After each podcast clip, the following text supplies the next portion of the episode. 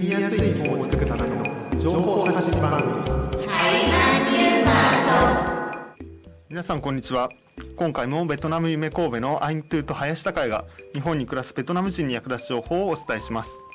Xin chào quý vị và các bạn. Anh Thư và Hayashi Takaya của Việt Nam yêu mến Kobe xin được tiếp tục chia sẻ những thông tin hữu ích cho người Việt hiện đang sinh sống tại Nhật Bản trong chương trình ngày hôm nay. えー2022年5月第2回目の番組では日本のお香について紹介しました今回の番組では地域での季節のイベントに関する情報をお伝えします Chương trình lần thứ hai của tháng 5 năm 2022, chúng tôi đã chia sẻ về đôi nét về các loại hương của Nhật. Còn chương trình hôm nay, chúng tôi sẽ chia sẻ về thông tin liên quan đến những sự kiện theo mùa tại địa phương. はいということで、えーまあ、今の季節といいますかこの関西、えー神戸とか大阪とかこういった地域では5月の終わりから6月の期間5月6月の期間っていうのはホタルを見ることができます、えー私ですね林の住んでいる大阪には箕面の滝という場所があって、まあ、私はあの何回か、ね、1年の中に何回かそこに行くんですね。箕面の滝っていうところは、まあ、秋になると紅葉が綺麗なんですけども夏は、まあ、緑の葉っぱが綺麗でしかも夜になるとホタルが飛んでいるんです、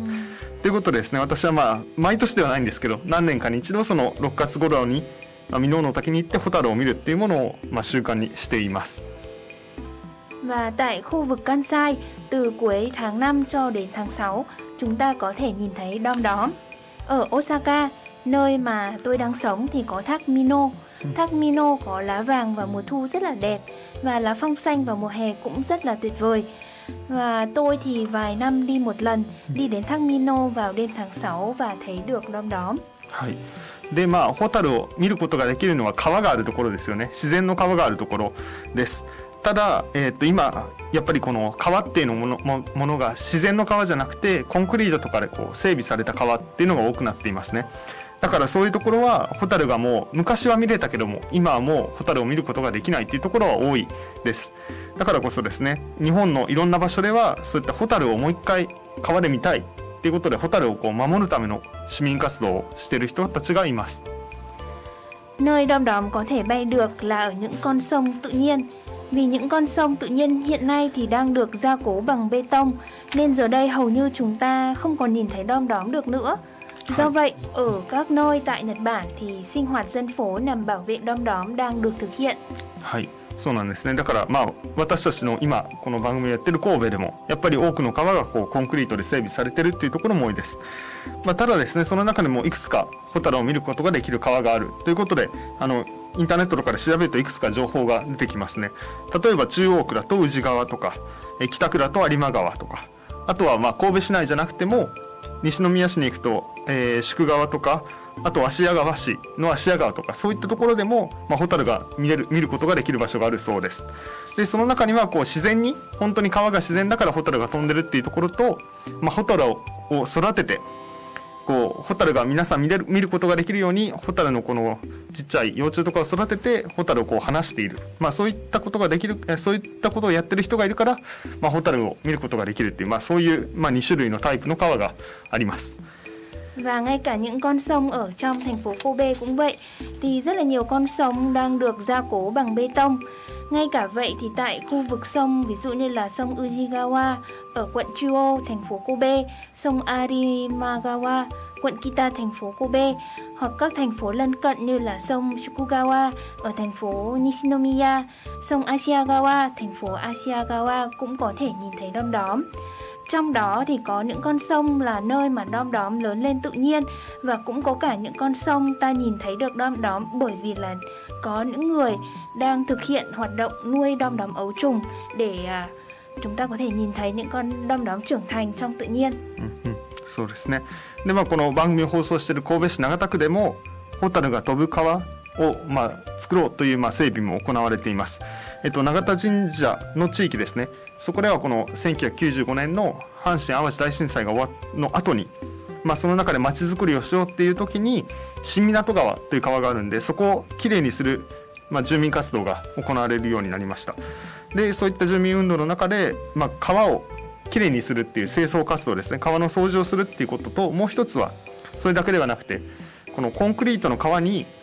コンクリートだけだとやっぱり虫が育ったりできないのでそこに石とかを置いて、えー自然の川のような感じにしてこうホタルが育つようにするっていう、まあ、そういう取り組みをしている場所もあるそうです。 Và kể cả tại quận Nagata, thành phố Kobe, nơi mà chúng tôi đang phát sóng chương trình thu âm này, thì việc gia cố những con sông có đom đóm bay cũng đang được thực hiện. Là một trong những hoạt động xây dựng đường phố sau thảm họa của khu vực đền Nagata, thì chúng ta có sinh hoạt dân cư trong hội làm sạch con sông Shinminatogawa. Không chỉ dọn dẹp con sông mà người ta cho rằng là nhờ việc sắp đặt những hòn đá vào con sông bằng bê tông để nó trông giống như là sông tự nhiên thì giúp cho đom đóm nó bay trở lại khu vực sông này. そうですねなのでちょうど YouTube を見てる方はその写真ですね川の中にいろいろ石とかが置いてあって草が生えてるっていうまあ写真を見ることができます Và trên đây chúng tôi cũng đang chỉnh chiếu hai bức ảnh chụp lại cái hiện trạng dọn dẹp và gia cố cũng như là đưa những cái hòn đá vào trong con sông này để giúp cho đom đóm bay trở lại. はいでまあ、今でも川の掃除の活動ですねこの長田区の中でも、えーそういったボランティアでみんなで一緒に川の掃除をしようっていう、まあ、イベントも行われていますので、まあ、これを聞いてる、まあ、ベトナム人の皆さんもですねボランティアとして一度その川の掃除っていうのに参加してみてはどうかなと思います。Và ngay cả trong hiện tại thì hoạt động vệ sinh con sông định kỳ thì vẫn đang được thực hiện. Và những ai mà đang nghe chương trình ngày hôm nay thì mọi người có thể tham gia với tư cách như một tình nguyện viên để à, vừa có thể là dọn dẹp mà làm cho cái khung cảnh trở nên sạch sẽ hơn lại vừa có thể giao lưu với những người xung quanh. はい、そうですね。まあそういった形で、えっ、と、まあ今も。そのベトナム人の方もって言いましたがやっぱりに日本の中で国際交流のためのイベントってまあいろいろ 行われているわけですからやっぱりこう日本に来たばかりのベトナムの人っていうのも一緒にこう地域の活動に参加していくってことはすごく大事なことだと思います。Và tôi nghĩ rằng những người Việt mới qua Nhật muốn có cuộc sống sinh hoạt tốt hơn thì hãy coi trọng việc giao lưu với người dân địa phương. はい、でまあ地域ではそういった、まあ、活動があるんですけどもやっぱりそのやっぱり海外から来た人がそういう交流の活動に参加するとやっぱりあベトナムから来たアイントゥーさんですねとか日本人の林ですみたいなそういう国際交流国際って国と国を超えた交流っていうふうに、まあ、言いますけどもそれがもう少しこうなんていうんでしょうねただ単にベトナム人と日本人として出会うわけじゃなくてどんどんもっと個人的に仲良くなってこの街に一緒に生きる人として関わっていけるような場所が増えていくといいなとまあ私も思いますね。Và như anh Hayashi vừa chia sẻ thì tại địa phương có những sự kiện đang tổ chức dành cho giao lưu quốc tế nhưng mà đó không hẳn là chỉ với lý do giao lưu với người dân địa phương. Tại những sự kiện có mục đích giao lưu quốc tế thì không hẳn chỉ là cuộc gặp gỡ giữa người Việt với người Nhật. Ví dụ như là mình là anh Thư đến từ ờ, Việt Nam và Hayashi đến từ ờ, Nhật Bản không chỉ với ờ, người Việt với người Nhật với nhau mà ngoài ra thì thông qua các sự kiện mà mình có quan tâm sự kiện giao lưu quốc tế này thì à, mọi người đều ờ, có thể là biết được nhiều người hơn mở rộng được những cái mối quan tâm và mối quan hệ của mình hơn そうですね。だから私のようにこうやって自然とか、まあ、アウトドアとかそういうのが好きな人はやっぱり地域の人と一緒に今日はあのホタルのことを紹介しましたが、まあ、ホタルをこう見に行ったりそういったボランティアのイベントがあって一緒に川に行ってみるとかそういった形で自然と触れ合う。あの自分が自然が好きだから自然に参加したい。自然の活動に参加したい、ね、そういうことを思いながらそういうことに参加することによってまあ、趣味が一緒の人とか見つけられるとすごくいいなと思いますね。そう言って、まあ、自分の関心のあることにだから、まあ、ベトナム人と日本人として交流するとかじゃなくてやっぱり全ての人が自分の関心のある活動に参加できるそれがすごく重要なんじゃないかなと思っています。cái điều quan trọng ở đây đó là chúng ta tham gia những hoạt động này từ chính cái mong muốn chính cái sự quan tâm nói chung là từ chính trái tim của mình là mình muốn tham gia từ trong bản thân mình không chỉ với mục đích giao lưu mà ví dụ như là khi tham gia những hoạt động đó à, với những người thích cây cối tự nhiên và hoạt động ngoài trời như anh Hayashi chẳng hạn thì à, cùng với mọi người nhìn nhìn ngắm đom đóm này cùng dọn dẹp này rồi cùng hòa mình vào thiên nhiên với người dân địa phương thì không chỉ là tạo nên được những trải nghiệm và những cái thời gian vui vẻ bên nhau mà có thể là mở rộng được hơn mối quan hệ bạn bè biết được những người có cùng sở thích với mình và về sau thì uh, cùng nhau tham gia những hoạt động khác nữa. そうですねでまあ私自身も実は日本語教育をやっていたりとか日本語教室をやったりとかそういった 国際なんて言うんでしょうね国際交流とかあとは外国人支援みたいな活動もしてますけど、まあ、それだけじゃなくてこういった、まあ、みんなで趣味あの一緒に楽しいことを、ね、自分が好きなことをやって結果的に国際交流とかができたらいいなと、まあ、こういうふうに考えるようになったのはやっぱり自分が留学してた時の経験っていうのはすごく大きいんですね。やっぱりこうやってベトナムにまあ私も留学していたんですけども、まあ、1年間留学した時に、まあ、大学の授業に参加するだけじゃなくていろいろその大学の外の課外活動に参加したり、まあ、地域の活動に参加することによって、まあ、自分がこう楽しいなと思える居場所とか心の拠り所みたいなものを、まあ、見つけることができたのでやはり日本にいる皆さんにもやっぱり大学の授業に行くとかイベントに参加するっていうことだけじゃなくていろんなつながりができていったらいいなと、まあ、私は思っています。Và anh Hashi có chia sẻ dựa trên chính cái trải nghiệm và kinh nghiệm từ bản thân mình. Tức là anh đã có một năm du học ở Việt Nam. Thì trong thời gian đi học thì không chỉ là tham gia những giờ học ở trên lớp mà anh còn tích cực tham gia những cái sinh hoạt ngoại khóa với người dân địa phương và với những cái người bạn trong uh, trường học của mình. Thì qua chính những cái hoạt động ngoại khóa đó thì bên cạnh việc học tập thì anh Hashi còn hiểu hơn về đời sống của xã hội địa phương cũng như là tìm ra được cho mình một nơi mà dành cho chính bản thân mình gọi là ibasho đúng không? ừ. そうですねそう居場所っていう、まあ、日本語がちょっと日本語でよく居場所とか心の拠り所って言いますけどベトナム語でそういうのなんてもう一回言ってもらっていいですか Nếu mà dịch sang tiếng Việt cái từ ibasho hay là kokoro yoribasho 心の拠り所。kokoro no yoridokoro à, thì dịch sang tiếng Việt sẽ là nơi dành cho bản thân mình nơi phù hợp với mình ああそうですね。はい。自分に合った場所とか、はい。そういうまあ表現。まあベトナム語でなんていうのかなって私もなんかこれは表現するの難しかったんですけどまあそういった居場所とかが見つけられるような見つけられるとすごくいいなと思いましたね。で私自身はその居場所っていうのがごめんなさいあの例えばホイレオヌグイニョンって書いてありますけどこうやって毎週日曜日の朝にみんなでこうハイキングに行くような集まりこれはもう子供からまあ、お年寄りまでいろんな人が参加していた場所があったりとかあとは英会話クラブっていうので、まあ、まあ、いろんな街の人がこうカフェに集まってでみんなで英語で喋りながら交流しようっていう、まあ、イベントがあったりとか、まあ、そういったものに参加していく中で、まあ、いろいろそこから、えー、子どものための活動をしたり一緒にこうお寺で集まってみんなで活動したりとか、まあ、そういったつながりを作ることができましたね。Ví dụ như anh Hayashi đang chiếu cho chúng ta xem một vài bức ảnh mà trong thời gian anh du học ở Việt Nam, thì đây chính là những nơi mà anh ấy gọi là ibasho, tức là những nơi dành cho chính bản thân mình, thấy bản thân mình cảm thấy thoải mái khi được tham gia những cái hoạt động với những cây con người này, với những cái tổ chức này đây là một trong những bức ảnh anh ấy chụp là trong hội leo núi quy nhơn anh có thể cho biết đây là núi tên là gì không? Núi bà hóa to cả xuân vân to cả ờ, núi nhỏ nhỏ trong thành phố mà tham gia những hội này chúng ta vừa có thể rèn luyện được sức khỏe này rồi giao à. lưu à. với những người xung quanh và nhìn ngắm được những cái cảnh rất là đẹp đúng không ạ? Yeah. Ngoài ra thì anh còn tham gia là dạy học ờ, dạy tiếng Anh cho người dân địa phương hoặc là tham gia những cái à, tổ chức giáo dục hoạt động giáo dục cho trẻ em ở trong địa phương ví dụ như là thư viện dành cho các em nhỏ ở bãi biển đúng không ạ? いや、どうぞどうぞ。そう。っていうことでまあまあそんな経験をしたなっていうのをまあ思い出しながら私も今日の話をしていてで実際まあこの留学中の話っていうのは2017年 えー、私が留学に行ったのが2015年から16年の、まあ、1年間だったんですけども、まあ、2017年に大阪大学で、まあ、日越弁論大会というものがあってでその時にまあ話した、まあ、その発表原稿っていうのを私の手元にもあるんですね。でこの発表原稿を読み直したらあ今でも考えてることとなんかあんまり変わってないというか当時の気持ちがすごくいろいろ書いてあってすごくこう、まあ、この感覚っていうのは皆さんにも紹介した方がなんか私のこの今考えてることが伝わるかなと思うんで当時の原稿っていうのをもう一回今日この番組でも紹介したいなと思います。Và anh Hashi đã du học Việt Nam một năm từ năm 2015 đến 2016.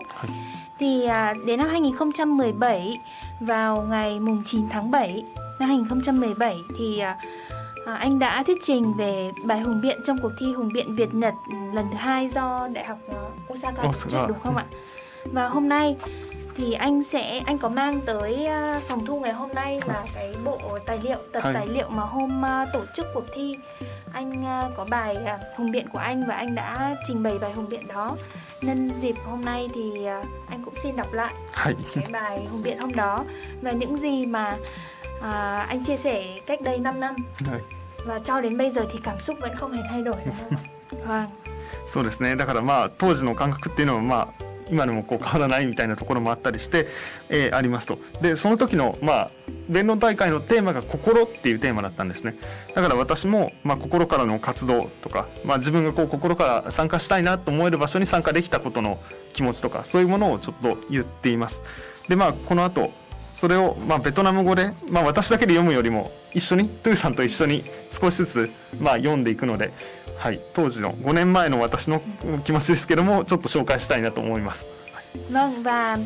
chủ đề của cuộc thi Hùng Biện năm 2017 đó là chữ tâm và anh đã chia sẻ về cái hoạt động những hoạt động anh tham gia từ trong chính trái tim của mình, từ tâm của mình và ngày hôm nay thì anh sẽ đọc lại bài hùng biện 5 năm về trước cùng với anh Thư. はい。ということで、ではちょっとだけ読んでいきましょう。はい。ということで読みます。 Hoạt động từ Tam Từ tháng 10 năm 2015 đến tháng 9 năm 2016, tôi đã du học ở thành phố Quy Nhơn, tỉnh Bình Định. Có thể giống với nhiều quý vị và các bạn người Việt có mặt hôm nay, cuộc sống xa số à xa xứ có rất nhiều khó khăn. Vấn đề trước hết là ngôn ngữ của chúng ta khác với ngôn ngữ xã hội bản địa và thứ hai là sự khác biệt trong văn hóa và phong tục. Đôi khi tôi cảm thấy thật khó khăn để diễn đạt ý kiến của mình bằng ngôn ngữ thứ hai. Điều này làm tôi cảm thấy rất bất lực. Ví dụ như lúc mới bắt đầu hòa nhập thì tôi thường đi uống cà phê cùng bạn bè nhưng tôi không thể hiểu kịp mọi người cười về cái gì. Hay đi chỗ mua đồ mà không biết cách mua Tuy nhiên, tôi thấy cuộc sống ở Việt Nam của tôi dần dần thú vị hơn vì tôi nhận được sự giúp đỡ của mọi người ở Quy Nhơn,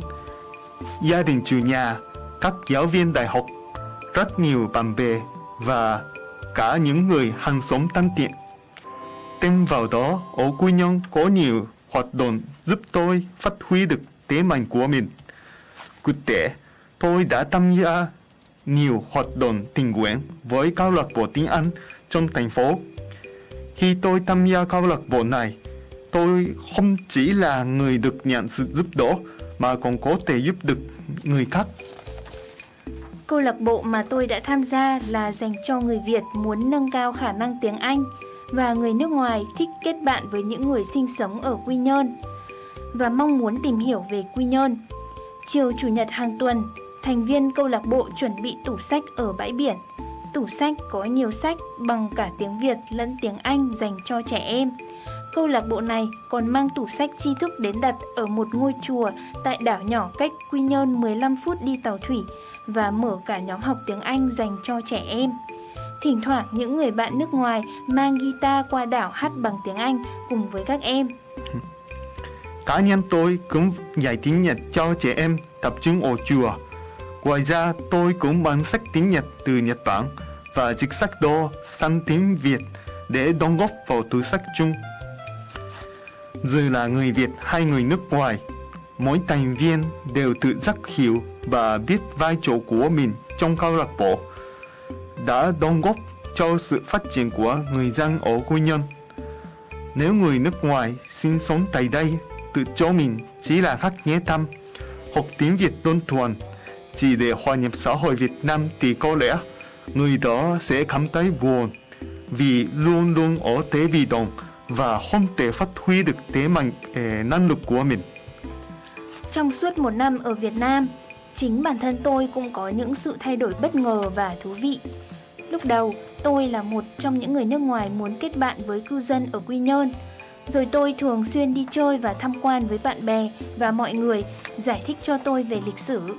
truyền thống và văn hóa Việt Nam. Mấy tháng sau tôi bắt gặp du khách người nước ngoài và tôi trở thành hướng dẫn viên cho họ. Từ đó tôi lại bắt đầu giới thiệu các địa điểm du lịch và giải thích lịch sử của Việt Nam liên quan đến Quy Nhơn bằng tiếng Anh. Trong một năm học và một năm du học ở Việt Nam, có nhiều người à, thầm tâm giúp đỡ tôi. Cho nên tôi nghĩ rằng tôi cũng muốn góp phần cho những người những người đó từ tâm. Các hoạt động tình nguyện của câu lạc bộ cũng là hoạt động từ tâm.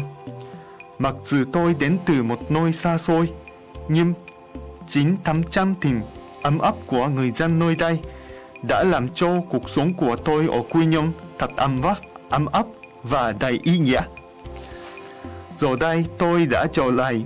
Nhật Bản để tiếp tục việc học tập tại, ờ, tại trường đại học Osaka và quay về cuộc sống thường nhật. Tôi vẫn mãi nhớ về những kỷ niệm đẹp ở Việt Nam. Tôi tin rằng không chỉ ở Việt Nam mà còn ở Nhật,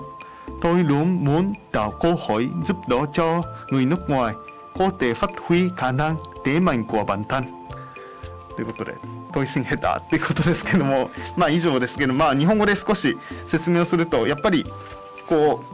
うまあ先ほど紹介したようにいろんな活動に参加できるっていうのとお客さんとして参加するだけじゃなくて私自身もこの子供向けの本棚に、まあ、日本の本をこう持って行って自分でベトナム語の翻訳を書いておいたりとかまあいろいろ自分なりにできることを探すっていうことですね。であともう一個はあえて英語クラブなんですよ。英語クラブっていうのは英語を使って交流をするっていうのでまあまあまあそれじゃあベトナム語できないじゃないかって言われるかもしれないんですけどそれでもやっぱりそうやって海外に関心のある人とこうコミュニケーションができるってすごく大事なことですよね。全くコミュニケーションをしないってことじゃなくて何語を使ってでも現地の人とコミュニケーションすればこうコミュニケーションできるわけじゃないですか。だから方法は問わずまずはしっかりこうコミュニケーションしてると気づいたら皆さん英語よりベトナム語の方が喋りやすいんでいつの間にかベトナム語で喋ってるってこともありますね。だから quan trọng nhất tức là quan trọng nhất là giao lưu bằng ngôn ngữ mà mình có thể sử dụng được thoải mái ってことですね。lúc đầu thì cứ cứ giao tiếp đi. Rồi có thể là học được tiếng Việt. Đừng số, đừng số từ cái này. Vâng. ừ. đúng rồi ạ. Nói chung là khi mà chúng ta đến một đất nước khác và nền văn hóa khác thì điều quan trọng là phải giao tiếp được ừ, ừ. với người dân ở đó. Chứ nếu không ừ, giao tiếp được với họ thì nói chung là cuộc sống sinh hoạt rất, sẽ rất là khó khăn và hai bên không hiểu nhau có thể gây ra một số cái hiểu lầm nữa うんうん nói chung là chúng ta nếu mà tìm được một phương tiện ngôn ngữ nào phù hợp à, để giao tiếp với nhau ấy thì nên là tích cực tìm hiểu và tích cực tham gia những hoạt động à, với người dân địa phương mà xuất phát từ chính cái mối quan tâm của mình はい、そうですね。 あの今関心があることに対してこうしっかりコミュニケーションすることができるっていうのがすごくいいんじゃないかっていう話でまさに私もこうやって留学行く前からホタルを見に行ったりとか山にトレッキングに行ったりとか、えーバーベキューをしたりとか、やっぱりそういうのが好きだった。でベトナムに最初行った時は周りにそういうのが趣味の人は誰もいなかったんですね。でも そのハイキングクラブを見つけたりとかでそのイングリッシュクラブクイノン、えーイングリッシュクラブですね、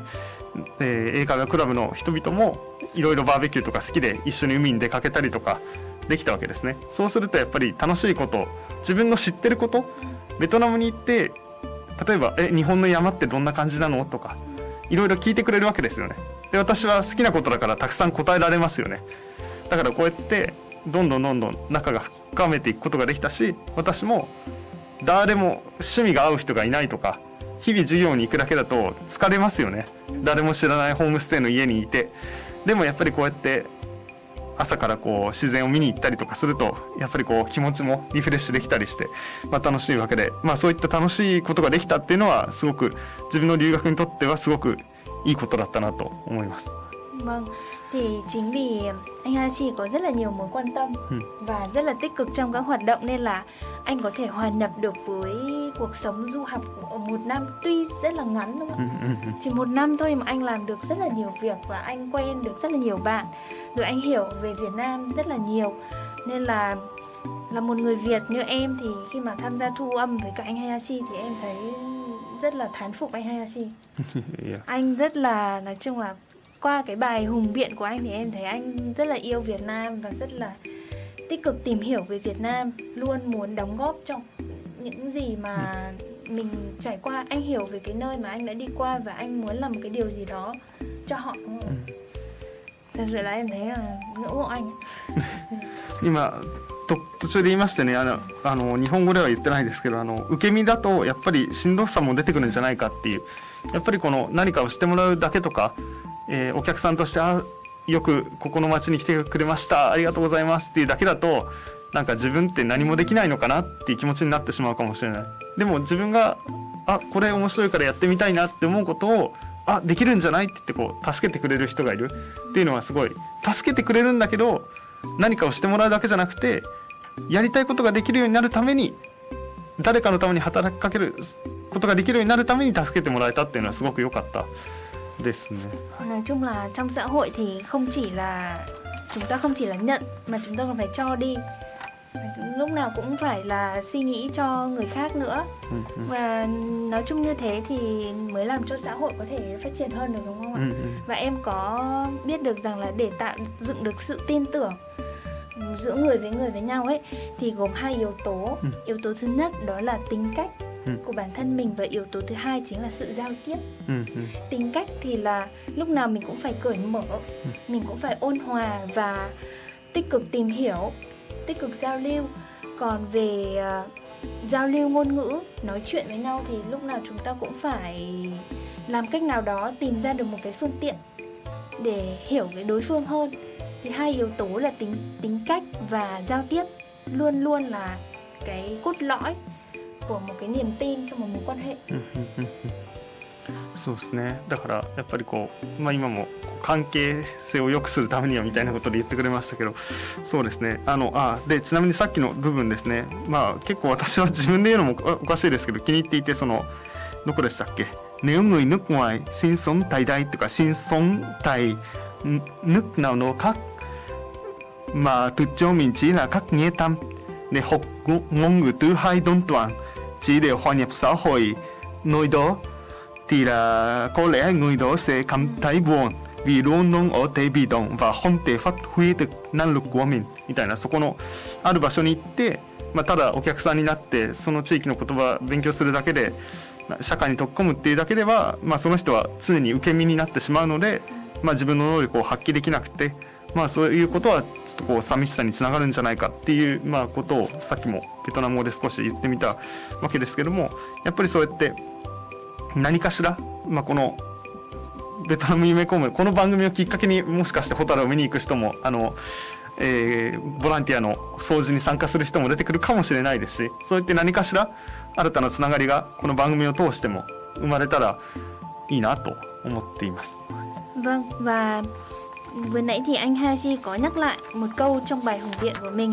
Đó là nếu người nước ngoài sinh sống tại đây hoặc là tại bất cứ một quốc gia nào khác ừ. mà không nói tiếng ngôn ngữ của mình ừ, ừ, thì tự cho mình chỉ là khách ghé thăm và học cái ngôn ngữ học cái ngoại ngữ đơn thuần chỉ để hòa nhập vào xã hội thì có lẽ người đó sẽ cảm thấy buồn vì luôn luôn ở thế bị động và không phát huy được năng lực của mình. Và anh có um, khẳng định lại được rằng là khi mà chúng ta đến một cái nền ngôn ngữ văn hóa khác mà chúng ta cũng chỉ là bị động lúc Ừ, nào ừ, cũng ừ. chỉ là nhìn và không ờ, tham gia Ừ. không ờ, hoạt động một cái gì thì đương nhiên là chúng ta lúc nào cũng trong tâm trạng là buồn Ừ. rồi không có kết nối Ừ. với những người xung quanh chính vì vậy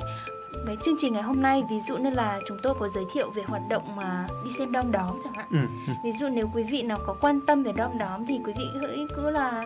uh, thoải mái ừ. tham gia những hoạt động đó và chính từ những cái hoạt động đó mà chúng ta tạo dựng được nhiều mối quan hệ khác nhau và chúng ta có thể vui hơn ừ. kết ừ. bạn được nhiều hơn và thế mới làm cho cuộc sống của chúng ta sinh động và có ý nghĩa hơn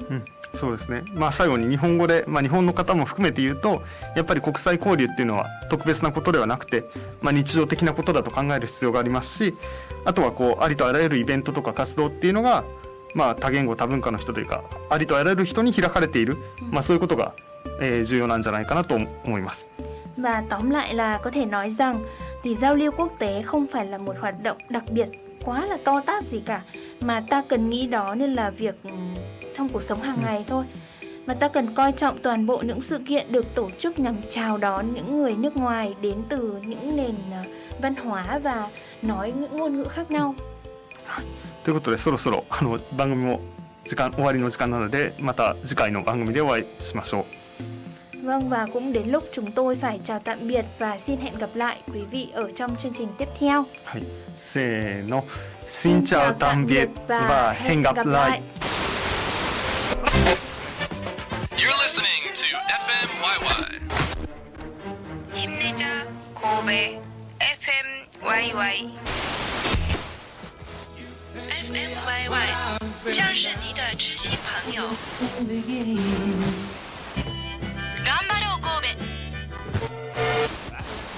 something.